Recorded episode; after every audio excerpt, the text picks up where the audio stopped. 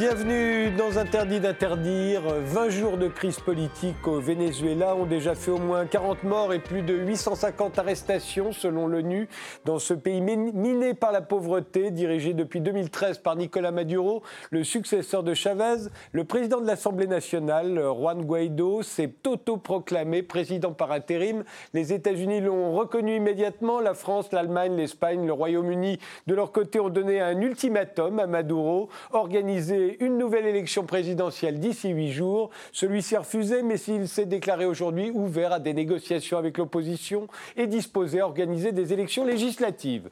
Alors pour débattre de cette crise, nous avons invité Renaud Girard, géopolitologue, grand reporter au Figaro, quotidien dans lequel vous tenez une chronique internationale tous les mardis.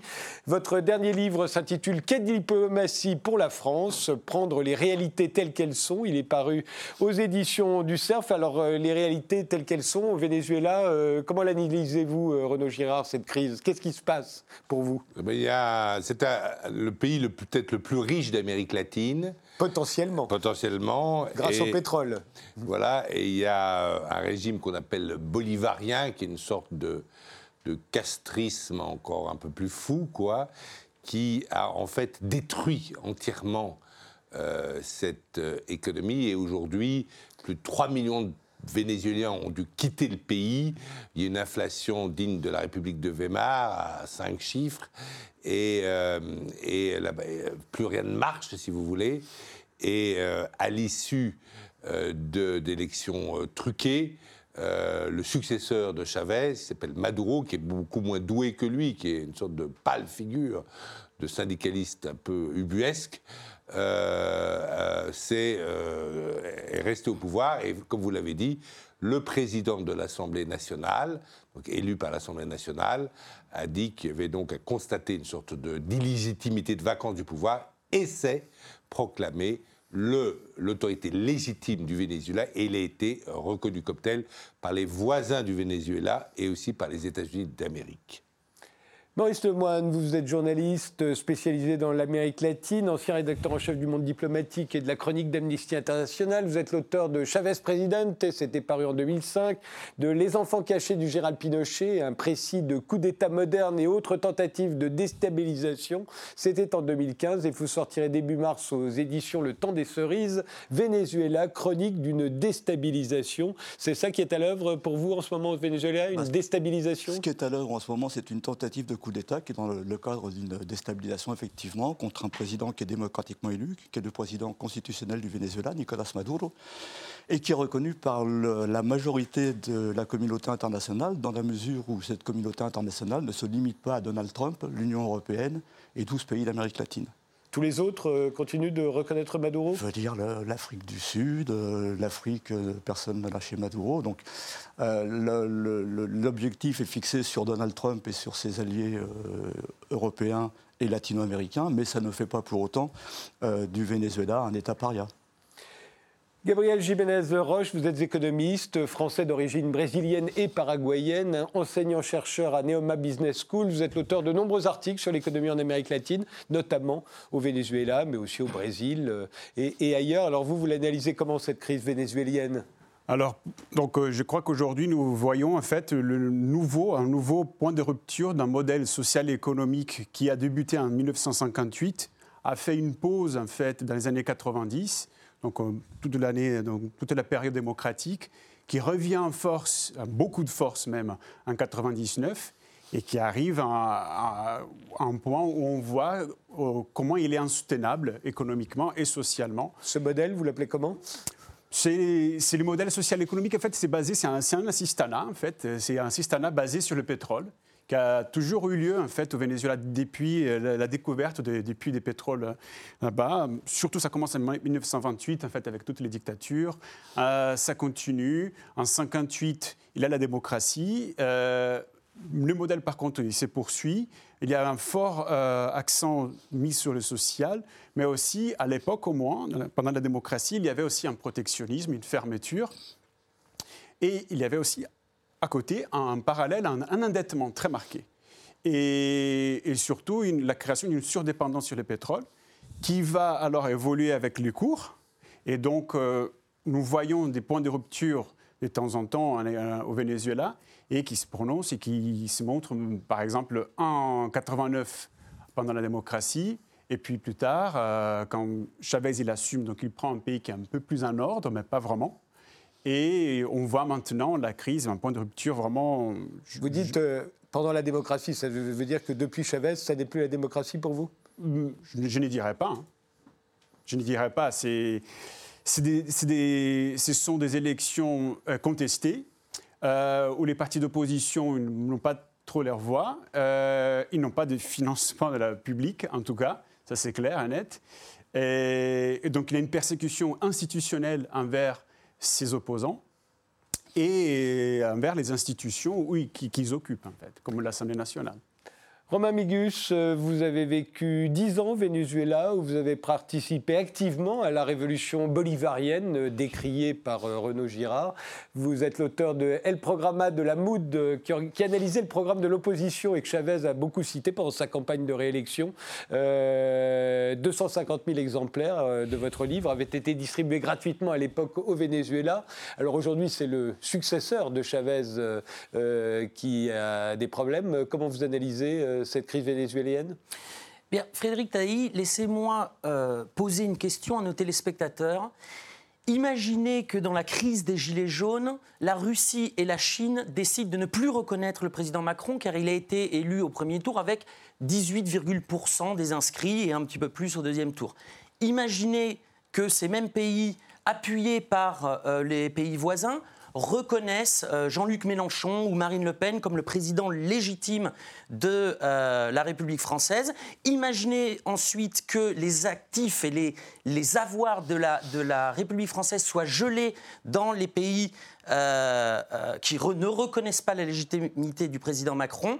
Imaginez ensuite que ces mêmes pays fassent des menaces militaires ou guerrières contre la France. Je demande à vos téléspectateurs, comment appelleriez-vous ça? Un coup d'État Eh bien, écoutez, c'est exactement ce qui est en train de se passer au Venezuela en ce moment, mené par les États-Unis, en mépris de, des règles élémentaires du droit international et de l'article 2 de la Charte des Nations Unies.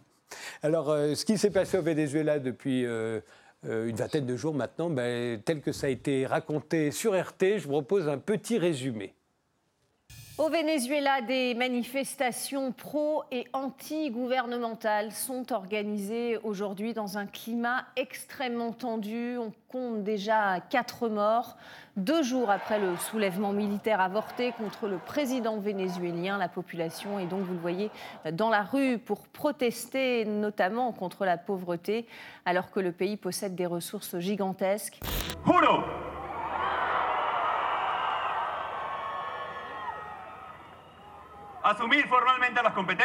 Je jure d'assumer formellement les pouvoirs de l'exécutif national en tant que président en charge du Venezuela. Il y a deux jours, un coup d'État militaire avait échoué dans la foulée de l'annonce de Juan Guaido que vous venez d'entendre. Donald Trump euh, ainsi que l'Organisation des États américains notamment ont affiché publiquement leur soutien au principal opposant de Nicolas Maduro. Hier, des affrontements ont éclaté avec les forces de l'ordre et la police a dispersé la foule avec des gaz lacrymogènes et des canons à eau. Ces démonstrations de violence ont fait 13 morts en deux jours. Envisagez-vous une option militaire pour le Venezuela? Nous n'envisageons rien, mais toutes les options sont sur la table. Vous envisagez de faire appel à l'armée? Toutes les options sont sur la table. Et depuis euh, le Forum économique mondial de Davos, c'est prise de position maintenant de plusieurs pays du groupe de Lima en faveur de Juan Guaido. Le groupe de Lima, proche de Washington, regroupe 12 pays, dont le Brésil. Assume de la manière plus informelle, vulgaire, il prétend de façon la plus informelle, la plus vulgaire, être désormais le président d'un pays. Où a-t-on déjà vu ça? Est-ce constitutionnel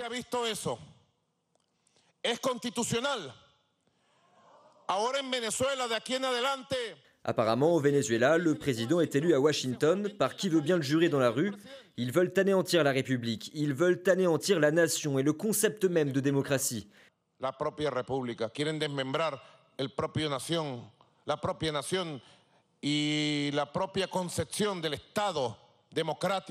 Et les États-Unis qui demandent également une réunion d'urgence du Conseil de sécurité de l'ONU sur la situation au Venezuela.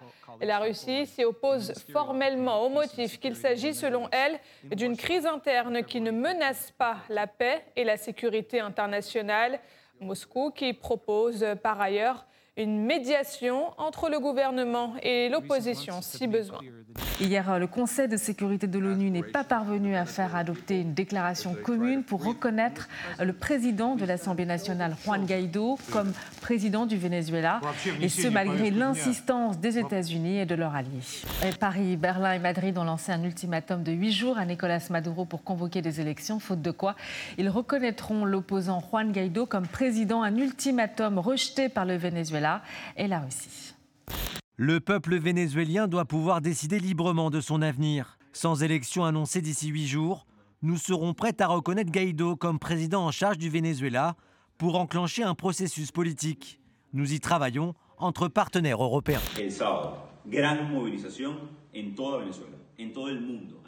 Samedi prochain, il y aura à travers tout le Venezuela et dans le monde entier une grande mobilisation. Nous serons tous dans la rue pour appuyer le soutien apporté par l'Union européenne au Venezuela, mais aussi pour soutenir l'ultimatum lancé à Maduro et qui expire dimanche. Cet ultimatum ne reconnaît pas seulement l'Assemblée nationale ou notre Constitution, il reconnaît également la pleine compétence de notre présidence. Pour faire baisser la tension, Nicolas Maduro, le président du Venezuela, euh, s'est dit prêt à des législatives anticipées, euh, mais sans remettre en jeu son mandat présidentiel de six ans qu'il vient de débuter. Alors, euh, Nicolas Maduro refuse de remettre son mandat euh, en jeu, comme lui demandent les, la France et un certain nombre de pays européens. il a raison ou il a tort, euh, Renaud Girard? Ben, Je pense qu'il a tort. D'abord, ça a été un peu dit, effectivement, ce n'était pas du tout des élections libres, les dernières élections. Euh, qu'il a Il a été réélu en, mai 2018. Hein. il vient de prêter serment seulement maintenant, en janvier, parce qu'il y a un gros décalage au Venezuela, comme autrefois aux États-Unis. Et, euh, et donc, euh, il, il, crée d'ailleurs un problème régional, parce que quand vous avez 3 millions de personnes qui quittent un pays, il en crée par exemple, il y a plus d'un million de personnes. Vous voyez, on a des, des images de, de, de, de, milliers de milliers de Vénézuéliens qui, qui traversent la frontière euh, pour euh, trouver en Colombie de la subsistance, parce que le, comme le régime a détruit totalement l'économie, ils n'arrivent pas, pas à, se nourrir chez eux. Euh, c'est pas tout à fait le cas en France. Vous avez fait une comparaison qui, à mon avis, n'est pas, pas, du tout euh, pertinente avec la crise des gilets jaunes en France. c'est pas du tout le même phénomène et c'est pas du tout les mêmes proportions, si vous voulez. Euh, à ma connaissance, euh, le dernier week-end à Paris, enfin en France, les gilets jaunes étaient euh, moins de 50 000. Donc, bon, c'est pas du tout la même chose que ce qu'on voit au Venezuela. Il n'y a pas de déstabilisation. Il y a aussi, il faut dire, que cette armée vénézuélienne, dont une partie effectivement reste fidèle à Maduro, est appliquée dans le trafic de drogue, de la drogue notamment euh, qui vient de, Colombie, qu'elle exporte ensuite euh, vers l'Europe. Donc c'est un, un pays qui, fait problème, absolument, euh, qui, qui est utilisé aussi comme une base d'appui en Amérique latine des intérêts iraniens. et donc, il y a un petit problème international avec... avec le, Venezuela de Maduro, cette, révolution bolivarienne qui a vraiment tourné très mal, quoi, si vous voulez, euh, euh, parce que euh, Chavez administrait encore un peu son pays, mais là, bah, là, c'est plus du tout administré, c'est une sorte de d'anarchie. et, je trouve ça. et alors, si Maduro pense que son régime est encore populaire, ben oui, je pense qu'il devrait devrait remettre euh, son mandat en jeu. Et euh, d'ailleurs, ces gilets jaunes que vous, euh, que vous approuvez, monsieur. J'ai pas dit ça. Pas dit ça. Bon, enfin, en tout cas, en tout cas ces gilets jaunes, eux. euh, demande, à, demande à, Emmanuel Macron de remettre son mandat en jeu. Donc non, je pense que je pense qu'il euh, il pourrait très bien montrer, si c'était vrai, moi je ne le crois pas du tout, euh, que dans des élections libres, il serait reconduit. Parce que les gens. Il, a l'air de dire, il a l'air de dire aujourd'hui qu'il veut bien des, élections législatives. Législatives, voilà. Alors là, alors là après, ce sont euh, là, après, euh, ce sont des discussions qui doivent avoir lieu à l'intérieur du parti euh, vénézuélien, je ne peux pas me prononcer. Mais, mais je, pense, je pense personnellement que les Vénézuéliens, y compris les classes les plus populaires et même les plus assistées, je pense que là, les gens ont compris que ça ne marchait plus du tout et ils pensent, ils pensent que, que Maduro doit partir. Voilà, c'est ce que je pense. Maurice Lemoine, euh, on voit bien que la grande question, c'est qui a raison sur un plan démocratique? Est-ce que c'est, euh, est-ce que, est-ce que donc, est-ce que Maduro a été élu démocratiquement dans les règles? Et est-ce que le fait que la, la misère soit telle au Venezuela euh, ne lui ôte pas toute légitimité? Ce sont en fait les deux questions qui se posent. Tout à fait. Alors, bon, là, j'ai entendu beaucoup de considérations, mais pas beaucoup de faits précis, si vous me permettez. Jean Juan Guaido, lorsqu'il s'est autoproclamé président, je dis bien autoproclamé, d'ailleurs y compris euh, des quotidiens comme Le Monde, Libération, continuent à employer l'expression autoproclamé, ça dit bien ce que ça veut dire. Il a fait référence à l'article 233 de la Constitution vénézuélienne sur une absence absolue du président. Alors je vais vous lire l'article 233 de la Constitution vénézuélienne. L'article alors, sont considérés comme absence absolue du président, sa mort. Jusqu'à preuve du contraire, Maduro n'est pas mort sa démission ou sa destitution décrétée par une sentence du tribunal suprême de justice. Ça n'est pas le cas. Son incapacité physique ou mentale permanente certifiée par une junte médicale désignée par le tribunal suprême de justice et avec l'approbation de l'Assemblée nationale. Maduro va bien. Il l'a dit en tout cas qu'il avait toute sa tête. L'abandon de poste.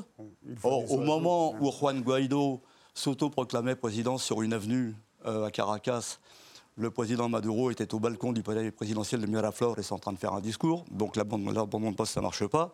Et la révolution populaire de son mandat, ça ne marche pas non plus. Vous savez ce qu'il a dit, Guaido? Il a dit qu'il il s'était absenté du cadre, du cadre constitutionnel. Justement, on va, on, va, on va continuer, on va parler d'une manière précise.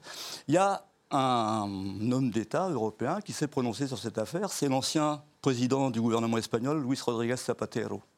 Vous savez qu'il a été médiateur pendant deux ans dans un dialogue qui a été organisé entre l'opposition et le gouvernement de Nicolas Maduro.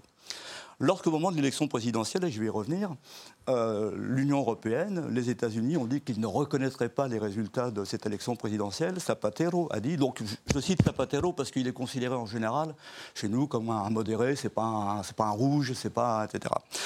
Euh, Zapatero a déclaré que la position des États-Unis et de l'Union européenne de désapprouver les élections présidentielles au Venezuela avant qu'elles n'aient lieu était une absurdité. Il a reconnu éprouver une certaine colère à cause de ce qui est en jeu. Je le cite là. Hein une certaine colère à cause de ce qui est en jeu. C'est très grave de dire à un pays, ces élections ne sont pas utiles, elles ne valent rien avant qu'elles n'aient lieu. C'est une marque d'irresponsabilité envers un peuple et son avenir que des positions si importantes aient été prises avec si peu d'éléments de jugement me fait peur. Ça, c'est Zapatero. Pourquoi est-ce que Zapatero dit ça? Pendant deux ans, il a été médiateur dans un dialogue. Pendant ces deux années ont été discutées les conditions d'une élection présidentielle anticipée que réclamait l'opposition, et en particulier qu'elle réclamait pendant la période de violence insurrectionnelle de 2017. Oui, qui a fait trois mois, qui a eu des milliers de manifestations. Hein, il y a eu 125 morts. Et donc pendant, pendant deux ans, le gouvernement et, avec Zapatero ont discuté. Et en février 2018, les deux partis étaient, étaient parvenus à un accord. Les deux partis. Et le jour de la signature, le 8 février 2018, au moment où tout était prêt à Santo Domingo, la capitale de la République dominicaine, pour signer cet accord, pour organiser les élections anticipées, l'opposition, sur un appel de Washington, on le sait, c'est avéré, a décidé qu'elle ne signerait pas. Et donc Zapatero a fait preuve, a fait part dans une lettre, que je ne vais pas vous lire ici, ça serait trop long, de sa stupéfaction à l'opposition et de sa réprobation. Et le président Maduro a dit, bah, puisque c'est ça, nous on va quand même faire l'élection anticipée. Et il a organisé l'élection présidentielle d'une manière tout à fait légitime. Une partie de l'opposition a appelé au boycott, de sorte qu'il y a eu un fort taux d'abstention, et Maduro a remporté une élection légitime. Le et le fait... téléphone, attendez, puisque vous aimez les faits, oui. le coup de téléphone euh, de Washington, il venait de qui? C'est intéressant. C'est, oui, bien sûr, c'est le moment où Rex Tillerson, qui était encore secrétaire d'État, était en Colombie et visitait le président colombien. D'accord, donc c'est l'ancien secrétaire d'État. C'est pas venu de Trump lui-même que, que vous avez mentionné Ah, tout à l'heure. Peut-être qu'ils ont des relations entre eux quand même, non, c'est- à cette époque-là. oui, compléter je vous en prie. euh, euh, ce Romain qu'a dit Migus. Maurice Lemoine, parce que vous avez affirmé que le Venezuela était un narco-régime, qui était une base iranienne, que les élections avaient été truquées. On aimerait, quand la parole vous reviendra, avoir des sources aussi précises là-dessus. Euh, je voudrais compléter un peu ce que dit Maurice Lemoine en expliquant à nos interlocuteurs et aux téléspectateurs comment on vote, quel est le système électoral au Venezuela. Je précise d'ailleurs que moi j'ai déjà voté au Venezuela puisque le droit de vote est euh, reconnu pour les étrangers au niveau local. Vous entrez dans le bureau de vote, vous présentez votre carte d'identité, vous enclenchez la machine électronique au moyen d'un- moyen biométrique, vous votez sur la machine, elle émet un papier, vous mettez le papier dans l'urne, on vous met de l'encre indélébile et vous repartez. Ça, c'est pour éviter qu'on vote deux fois ou faire voter les morts, etc. Ce qui est intéressant, c'est que le Centre national électoral convoque les partis avant l'élection et opère une série de 14 audits sur la machine de vote, sur l'assemblage de la machine de vote, sur la transmission des données, sur euh, euh, la totalisation des données et réalisera aussi un audit par loi, c'est la loi du Conseil national électoral modifiée la dernière fois en 2009, qui n'a pas changé depuis et qui a permis que M. Juan Guaido soit élu et que l'opposition gagne à l'Assem- à l'Assemblée nationale en 2015. Oui, c'était une législative qui a été remportée par l'opposition. Cette loi n'a pas changé, le système électoral n'a pas changé, et je crois que c'est très important de dire que 54,4% des urnes sont ouvertes, sont tirées au sort devant les partis pour, euh, pour voir si le résultat des papiers est le même que le résultat électronique. Il n'y a jamais eu d'erreur. Ce qui est important, et ce qui dément ce que vous êtes euh, en train de dire, c'est que les partis politiques, les représentants de tous les partis politiques, y compris de l'opposition, donc dans ce cas de M. Falcon, de M. Bertucci, de M. Kira, signent des procès-verbaux à chaque étape des audits. C'est-à-dire qu'ils valident le système électoral. Après, le résultat, il est le produit du vote des citoyens à travers ce système électoral. Je rappelle aussi que 2000 observateurs du CARICOM, de l'Union africaine et du Centre des experts électoraux latino-américains ont participé à l'observation de ce scrutin et n'ont euh, révélé aucune fraude. Donc je Alors pense qu'il faut être l'organisation des États américains euh, condamne euh, le régime Maduro? Vous pouvez nous expliquer euh? De- ben, écoutez, déjà, la, la- déjà, je crois qu'il y a une erreur. Il y a une erreur. Pourquoi? Parce qu'il y a eu un vote. Parce que vous parlez d'Union africaine qui vient contrôler. Mais laissez-moi L'Union laissez-moi africaine, parler. grand, laissez-moi parler. grand continent de démocratie Attendez, il y a des chiffres. et d'élection. Attendez. Alors moi, je vous dis, je vous demande pourquoi l'organisation des États euh, américains. euh, Il y a eu un vote euh, récemment à l'Organisation des États américains sur demande euh, de son secrétaire général Luis Almagro, qui est un opposant furibond et qui sort d'ailleurs de son rôle de secrétaire général de euh, cet organisme supranational, pour faire reconnaître euh, Juan Guaido comme le président par intérim. Ils n'ont pas eu de majorité. Ils n'ont pas réussi à dégager une majorité au sein de l'Organisation des États américains. Donc, que le secrétaire général de l'OEA parle en son nom propre et oublie qu'il n'est que le représentant des euh, États membres de cet organisme supranational, c'est son problème, c'est son action militante. Mais au sein de l'OEA, les votes n'ont pas réussi à dégager une majorité contre le président Nicolas Maduro. Gabriel Jiménez-Roche, euh, vous êtes d'accord avec le portrait que vient de faire Romain Migus euh, du système électoral euh, et qui a l'air euh, de fonctionner, d'avoir été validé à la fois par les observateurs et par l'opposition? Et par l'ancien président des États-Unis, Jimmy Carter, qui le déclarait comme étant le meilleur du monde. Bon, Jimmy Carter en même temps. Euh, alors, euh, la question, c'est qu'en fait, il y a plusieurs façons de manipuler des élections. Donc, on parle là d'une façon directe de, manipu- de manipulation. On va manipuler les urnes, peut-être, ou alors euh, on va faire voter Ça n'a pas l'air d'avoir été le cas. Ben, ça n'a pas l'air d'avoir été le cas.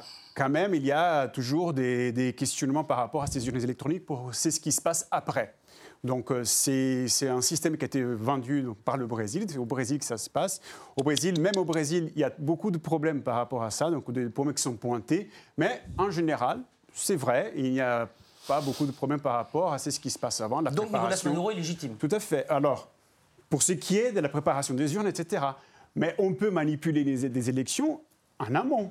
On peut justement faire quoi Donc, on- euh, déjà, un financement qui va être prononcé plus pour les partis en situation, aucun financement du tout pour les partis d'opposition, euh, des menaces, euh, euh, aussi comment la population même va être prise en, otage, c'est-à-dire pour avoir tel ou tel service de la part de l'État, il faut alors voter avec, avec la situation. S'ils ne font pas cela, ils n'auront pas tel ou tel service. Il faut démontrer qu'ils vont voter pour Chavez. Il faut démontrer qu'ils font, euh, bon, pour les régimes chavistes, il faut démontrer qu'ils font euh, manifestation, qu'ils font euh, campagne pour, pour les partis des situations. Les chaînes de télévision d'État sont totalement partiales. En plus, Totalement partiales. Il y a une chaîne d'État publique effectivement, il y a- où il y a des émissions du président, il fait campagne politique ouvertement. Il ne faut pas oublier, par exemple... Non, pas en France, monsieur. Non, pas en France, monsieur. Les chaînes d'État comme France Inter, etc., n'ont pas fait une campagne sarkozyste.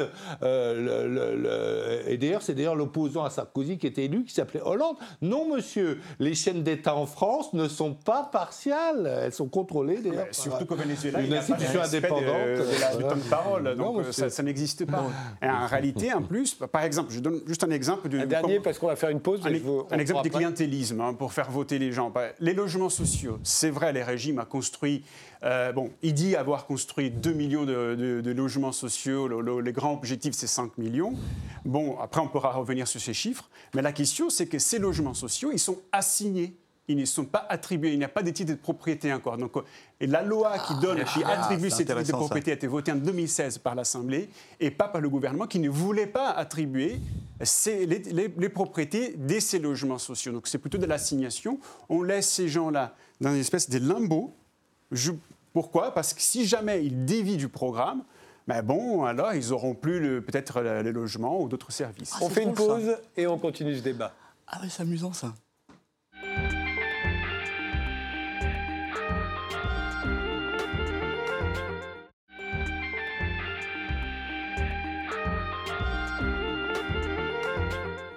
On continue ce débat sur la crise vénézuélienne avec Renaud Girard, Maurice Lemoine, Gabriel Jiménez-Roche et, et Romain Migus. Je vous ai demandé est-ce que euh, Nicolas Maduro était légitime? Euh, Vous m'avez répondu, vous n'êtes pas d'accord. Maintenant, je vais vous poser la même question avec, euh, avec Juan euh, ce jeune député, président de l'Assemblée nationale, qui s'est donc autoproclamé président par intérim, immédiatement reconnu par les États-Unis, par le Canada et par un certain nombre de pays sud-américains.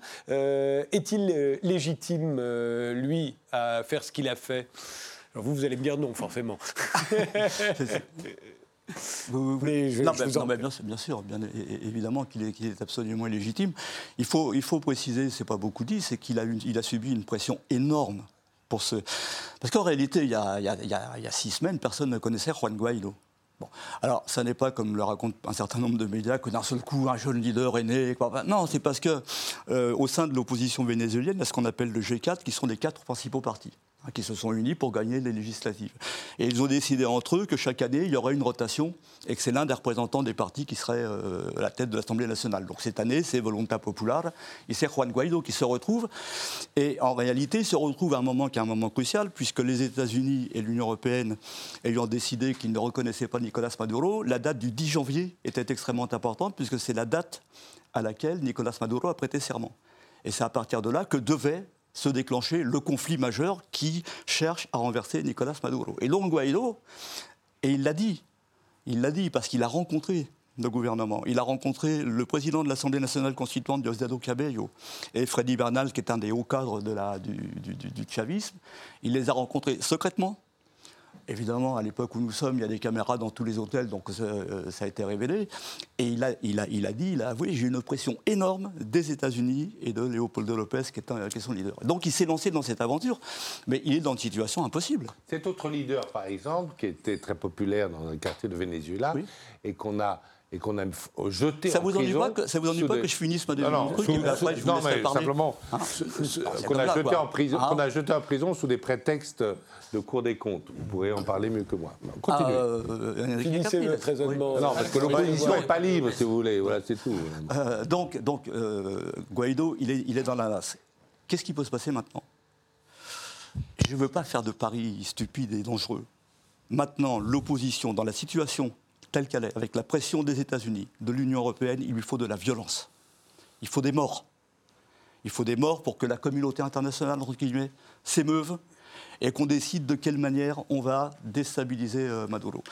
C'est le scénario de 2014-2017 qui n'a pas fonctionné. Il y a eu des morts, et puis le, gouvernement a, a résisté. Là, on rentre dans une situation extrêmement difficile avec, par ailleurs, la différence avec euh, 2014, c'est que 2014, c'était encore Obama, avec qui on pouvait discuter, avec qui il avait une certaine rationalité, que maintenant, on a à la tête des États-Unis Donald Trump, dont je pense pas que je sois le seul à dire qu'il n'est pas très très fiable.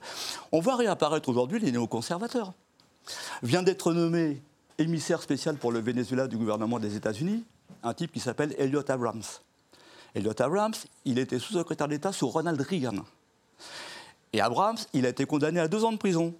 Deux ans de prison pour son rôle dans le scandale dans l'Iran-Contra. Je ne sais pas si vous vous souvenez, c'est l'époque où les États-Unis agressaient le Nicaragua sandiniste et où elles finançaient ce qu'on appelait la Contra, les contre-révolutionnaires qui attaquaient depuis l'Honduras et depuis le Costa Rica, par des ventes d'armes à l'Iran qui était alors sous embargo, et avec l'argent du cartel de Medellín, c'est-à-dire sombre opération.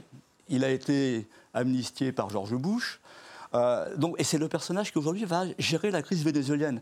J'ai pas besoin de vous dire que je ne tombe pas dans la théorie du complot. On sait où on va. Alors là, on le les sait. chiffres, parce que vous parlez de Oui, chiffres. René Gérard. Vous pouvez simplement dire aux, aux téléspectateurs l'inflation au Venezuela. Oui. Elle est... Non, mais donnez un 65 chiffre. 000 Puisque, hein Plus de 65 000 65 000% Voilà un pays bien géré. Et vous n'avez pas du tout dit, si vous voulez, de- dans toutes vos interventions, vous n'avez pas expliqué aux téléspectateurs euh, euh, euh, le, le résultat, n'est-ce pas, euh, du régime chaviste, euh, de 20 ans à peu près de régime chaviste, sur un des pays les plus riches d'Amérique latine. Vous ne l'avez pas expliqué, Bah, ça. attendez, pas Ça fini. serait intéressant quand même. Il reste une demi-heure, je pense qu'on y viendra à l'économie. On attend toujours d'ailleurs les sources pour l'Iran et, le- et la narcodictature au Venezuela. En revanche, Ah bah, euh, sont les ce sont les autorités euh, démocratiquement élues d'un pays qui marche très bien, où les gens euh, travaillent, ne vivent pas d'assistanat, et des gens, et des gens qui n'ont pas un pays qui était moins doté euh, par la nature que euh, le Venezuela, qui s'appelle la Colombie. Tout à fait. ça en fait une source fiable. Excusez-moi. Ah oui, attendez, tout à fait. Les dirigeants. Excusez-moi, il y a eu des gens qui été. C'est le pays Il qui produit aussi l'une d'or. 65% de la cocaïne au monde. il y a- il y a- Et vous vous basez sur, les chiffres de il y a gouvernement aussi, de ce Oui, mais qui essaie de combattre ça. Et il y a l'UNDOC, c'est-à-dire l'UNDOC, c'est le- la- la- l'agence des Nations Unies qui s'occupe euh, de- du trafic de drogue aussi, qui a, euh, qui a critiqué euh, le régime chaviste. Donc euh, voilà, c'est quelque chose d'assez revenons, revenons un instant sur Juan Guaido. Euh, on le sait, les, les Européens, enfin les pays européens avaient donné huit jours à, à Maduro pour organiser une élection présidentielle. Il a refusé, mais il a dit. Pourquoi pas des législatives En tout cas, il veut bien s'asseoir, ouvrir les négociations avec l'opposition. Euh, à votre avis, il veut quoi? Il veut une élection présidentielle? Il veut une élection législative? Ou il veut tout simplement que Maduro s'en aille et qu'il prenne sa place? Alors, l'objectif, c'est vraiment, je crois, pour, pour, pour Guaido et l'opposition, c'est de faire tomber les régimes. Ça, ça, c'est évident. Je suis tout à fait d'accord. Guaido a été appelé, donc il y a eu une visite à Washington en décembre où il, s'est- pointé en, incognito, euh, où effectivement on lui a dit, euh, Trump lui a dit, on vous donne le soutien si vous, vous montez au créneau. Donc il l'a monté. Alors la question de légitimité, il faut voir qu'au Venezuela aujourd'hui, c'est pratiquement un système bicéphale avec un- une tête plus forte, donc c'est les régimes, disons, officiels de Maduro, et une tête moins forte, que c'est les régimes de l'Assemblée.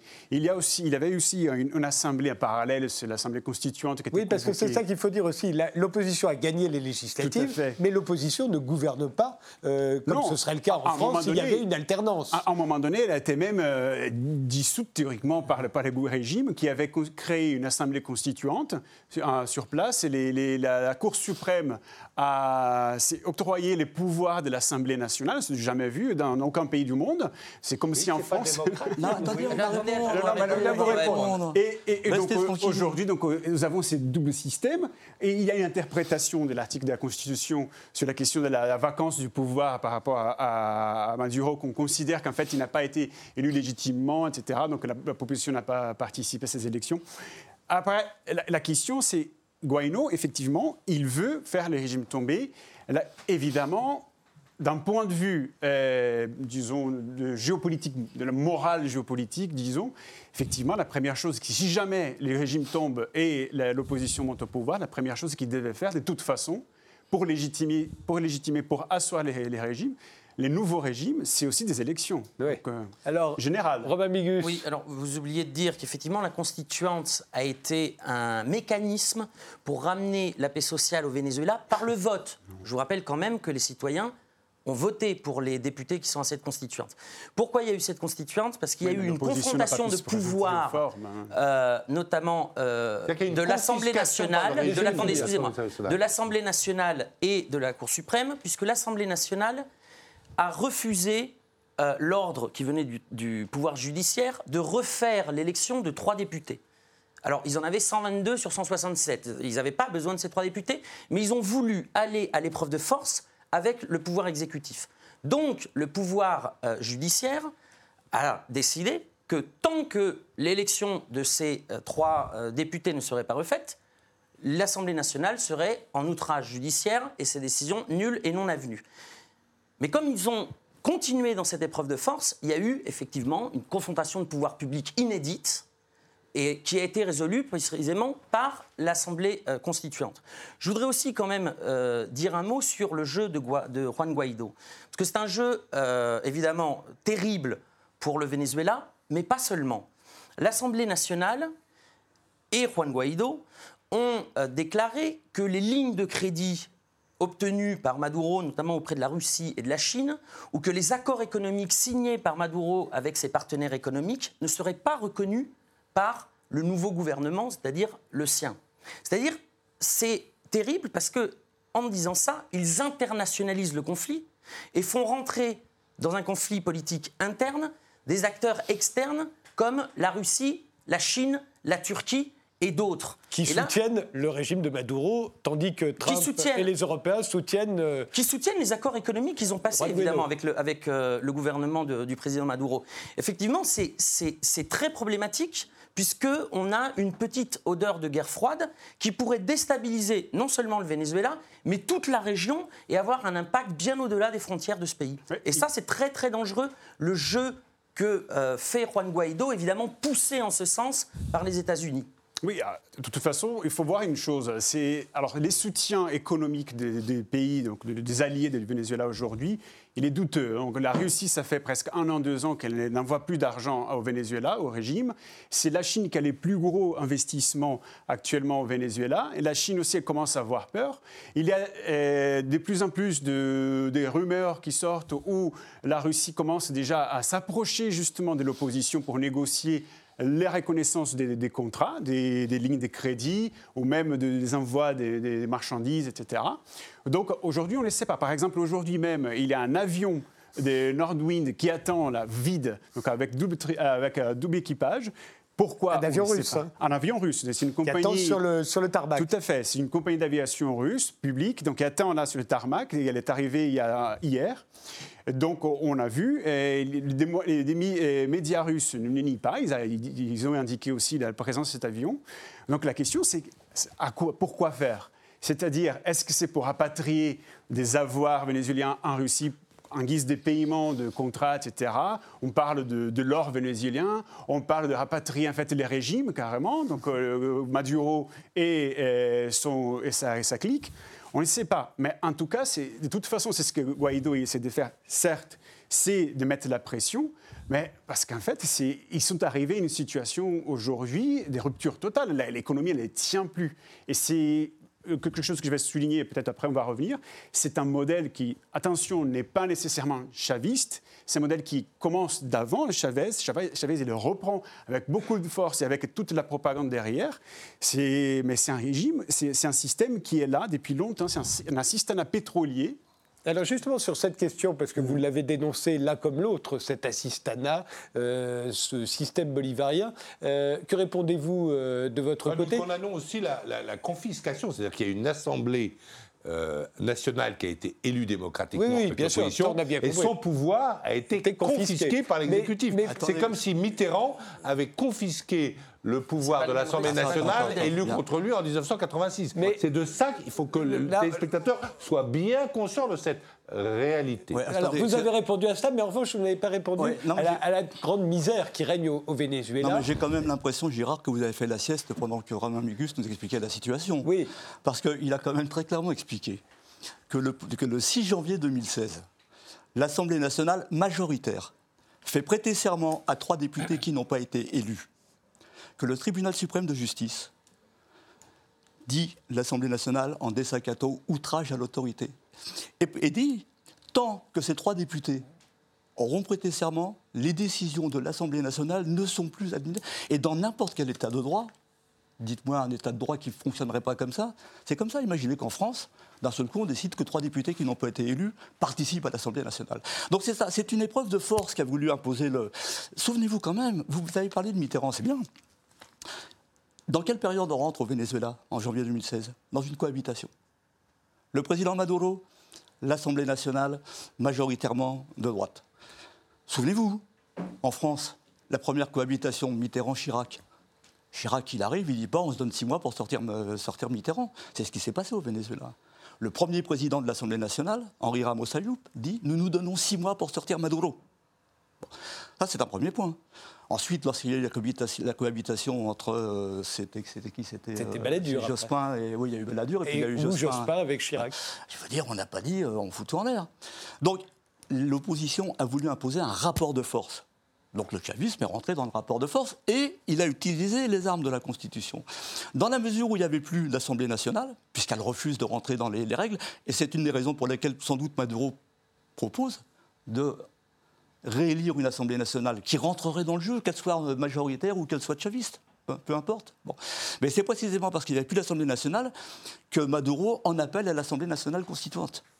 Et il le fait dans les règles. Là encore, article 348 de la Constitution, excusez-moi, ça peut paraître un peu chiant, mais, Non, ça me paraît important. Vous nous expliquez, non, c'est intéressant. Non, non, attendez. on pourra répéter une troisième que fois une- que le Venezuela est une démocratie qui fonctionne bien. Donc ça, c'est votre C'est une démocratie qui Est-ce que fonctionne. c'est aussi, vous n'avez pas répondu, est-ce que c'est une économie qui fonctionne Voilà, bien? c'était ma question. intéressant. Ça, c'est autre chose. On va, on va- on va Voilà, passer ça à la c'était ma question parce qu'effectivement là vous n'avez pas répondu. Comment expliquez-vous une telle misère Non, mais c'est au parce que Venezuela René Girard n'avait pas compris ce que disait euh, Muller.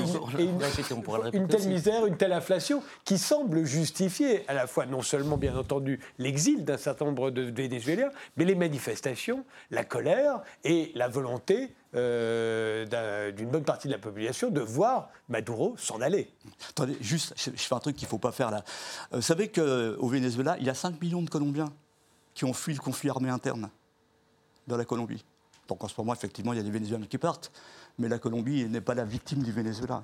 Le Venezuela a beaucoup aidé les Colombiens. Oui, mais ça, c'était depuis les années 70. C'est des gens qui sont déjà non, installés, tout qui ont même pris la nationalité euh, vénézuélienne. Bah ouais. Non, mais c'est pas la même chose du tout. Là, on parle aujourd'hui. mais ça vous, a- ça vous a- vous a- vous a pas- vous avez pas l'air du tout d'être sensibilisé à cela.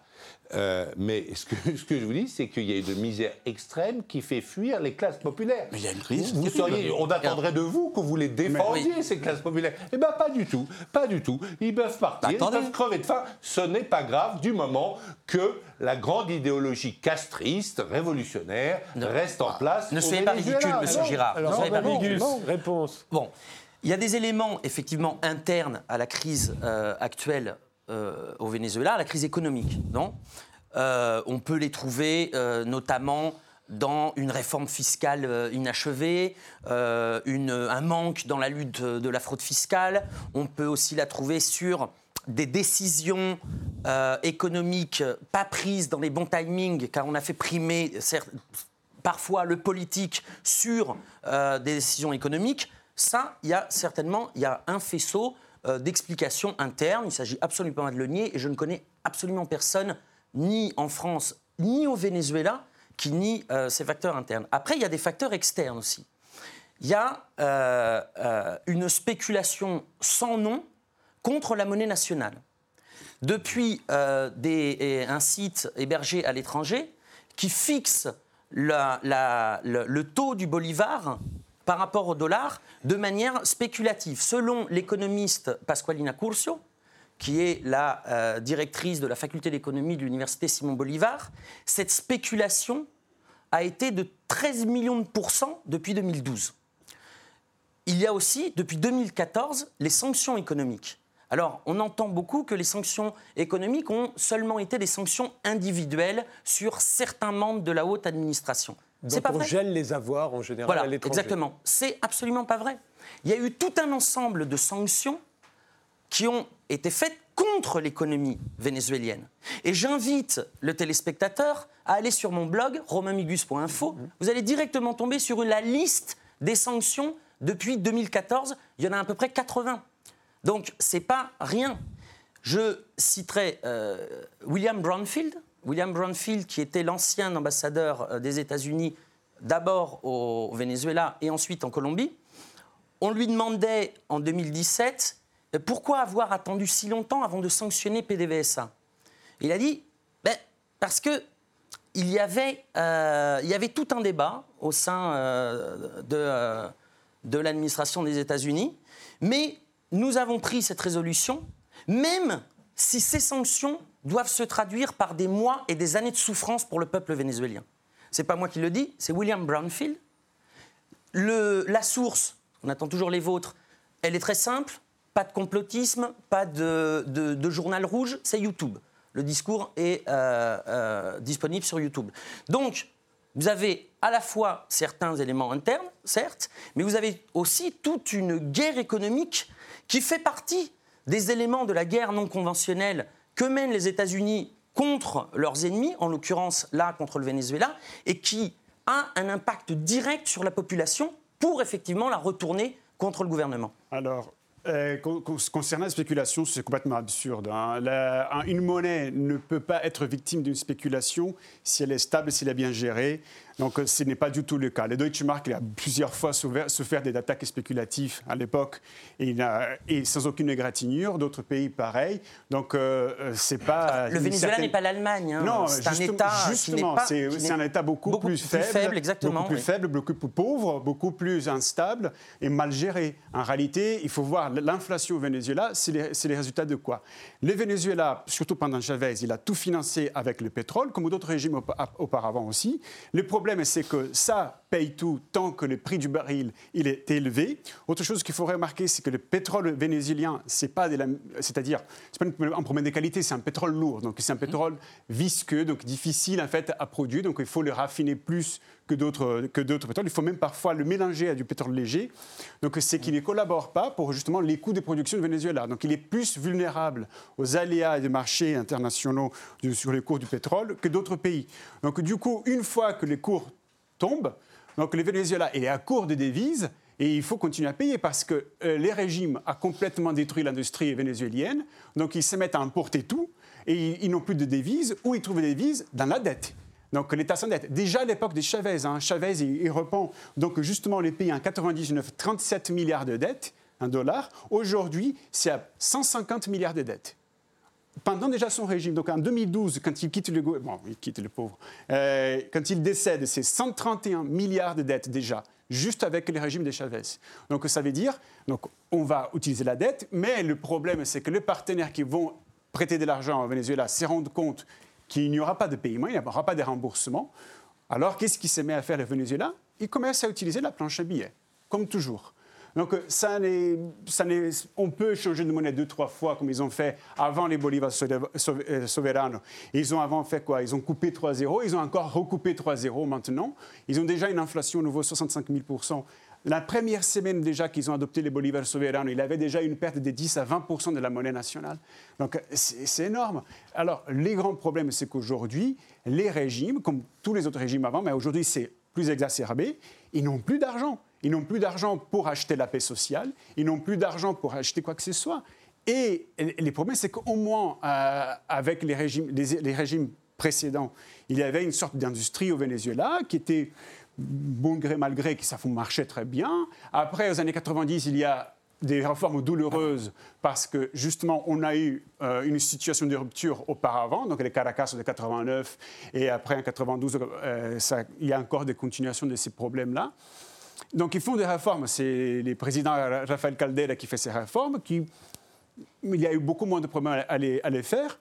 Chavez, il prend un pays plus en ordre et il continue donc à, réadopter les modèles d'assistanat pétrolier qui évidemment ne peut pas tenir. Il est complètement dépendant du pétrole. Il reprend un pays dépendant à 60% du pétrole. Aujourd'hui, c'est 95%. 95%. Le Venezuela, auparavant, il arrivait quand même à produire de la viande. Par exemple, dans la, région de Los Llanos, par exemple, il y a les cow-boys vénézuéliens. Ils arrivaient à produire du pain, donc c'est l'industrie polaire d'opposition, certes, mais elle arrivait à produire. C'était où tout, par exemple, toutes les séries, films étaient en fait doublés, c'était au Venezuela, c'était pas au Mexique comme aujourd'hui. Donc, Qu'est-ce qui se passe? Tout ça disparaît parce que Chavez, il voulait le pouvoir, donc il élimine donc ces industries-là, et il pouvait les faire différemment d'autres présidents comme Lula au Brésil ou même Kirchner en Argentine. Pourquoi? Parce qu'il avait PDVSA à côté. Il avait PDVSA sous la main. C'est du pétrole. C'est du pétrole et c'est beaucoup d'argent. Mais et même ça, il est arrivé quand même à détruire parce que PDVSA produisait 2,8 millions de barils par jour dans les premières trois années de Chavez, donc de 99 à 2002. Il y a une grosse grève en 2002, donc l'idée par des, donc poussée par les ingénieurs de PDVSA qui s'opposaient justement au régime. Chavez, qu'est-ce qu'il fait? Avec l'aide de Lula, il fait venir des ouvriers des Petrobras, donc c'est ahurissant. Brésilien. Donc. Brésilien, il fait venir des, des ouvriers des Petrobras pour pour justement faire fonctionner les raffineries, les, donc les, puits vénézuéliens. Et ensuite, qu'est-ce qu'il fait? Donc, il vire 18 000 fonctionnaires donc, euh, de PDVSA, surtout des ingénieurs, et il remet que des, des, apparatchiks politiques. Aujourd'hui. Margaret Thatcher avait fait à peu près la même chose avec les mineurs. Bon, mais les non, mais elle avait arrêté les mines, elle ne les avait pas remplacées. mais Margaret Thatcher n'avait pas pris 40 000 mineurs, elle est remplacée par 140 000. C'est le monsieur que vous avez cité, que vous n'avez pas l'air d'aimer, mais qui a fait ça avec le contrôle aréa, il s'appelle Reagan. c'est Reagan, la comparaison c'est avec, avec Reagan. Absolument. Euh, c'est ça aujourd'hui, les PDV. Par exemple, les PDV, ils avaient créé avant Chavez, un, parce comme il y a les problèmes du pétrole bitumineux au Venezuela, ils sont arrivés à développer une méthode, par exemple, qui s'appelle la l'orimulsion. L'orimulsion, ils prennent du, du, très bitumineux et ils arrivent à le mélanger et à faire quelque chose qui marche pour l'énergie. Aujourd'hui, ça, c'est pratiquement perdu. Les régimes sont contre ce système-là. Juste, il nous reste 2 minutes 20. Le complot, le complot américain, simplement, c'est tout à fait faux. Les États-Unis, en fait, sont tout à fait euh, il y, a la révolution chaviste, etc., qui crie contre les États-Unis. Il joue au petit Castro, mais il n'y a, plus de baie des cochons, il n'y a plus de CIA qui veut le renverser. Euh, euh, les États-Unis sont complètement indifférents. Et par exemple, les années, les années Obama, même les années avant Obama, les années Bush, Chavez fait ses provocations et les Américains ne répondent pas. C'est ça, messieurs, la réalité des choses. alors, j'espère que l'histoire récente ne vous contredira pas, parce que évidemment c'est filmé. Vous n'avez pas repéré qu'il y a eu un coup d'État en 2002 contre Chavez? Ça, vous, vous, est passé à côté Au Honduras, au Paraguay. Attendez, attendez euh, les Américains ne sont pas intervenus militairement en 2002 au Attendez, non mais là vous datez des années 70, mais vous savez que ça, la vie a évolué. Mhm. Un coup d'État aujourd'hui, c'est pas un coup d'État comme au Chili en 1973. Un coup d'État, c'est un coup d'État comme au Honduras en 2009 où on fait renverser le président Manuel Zelaya par les militaires et auquel on dit aux militaires dès que vous l'avez expédié au Costa Rica, vous rendez le pouvoir aux civils. Un coup d'État aujourd'hui, c'est le coup d'État de faire contre Fernando Lugo au Paraguay en 2012. Ce n'est pas un coup d'État. Les dispositifs existaient dans la Constitution. Mais bien sûr, oui, on n'a pas le temps d'entrer dans le détail.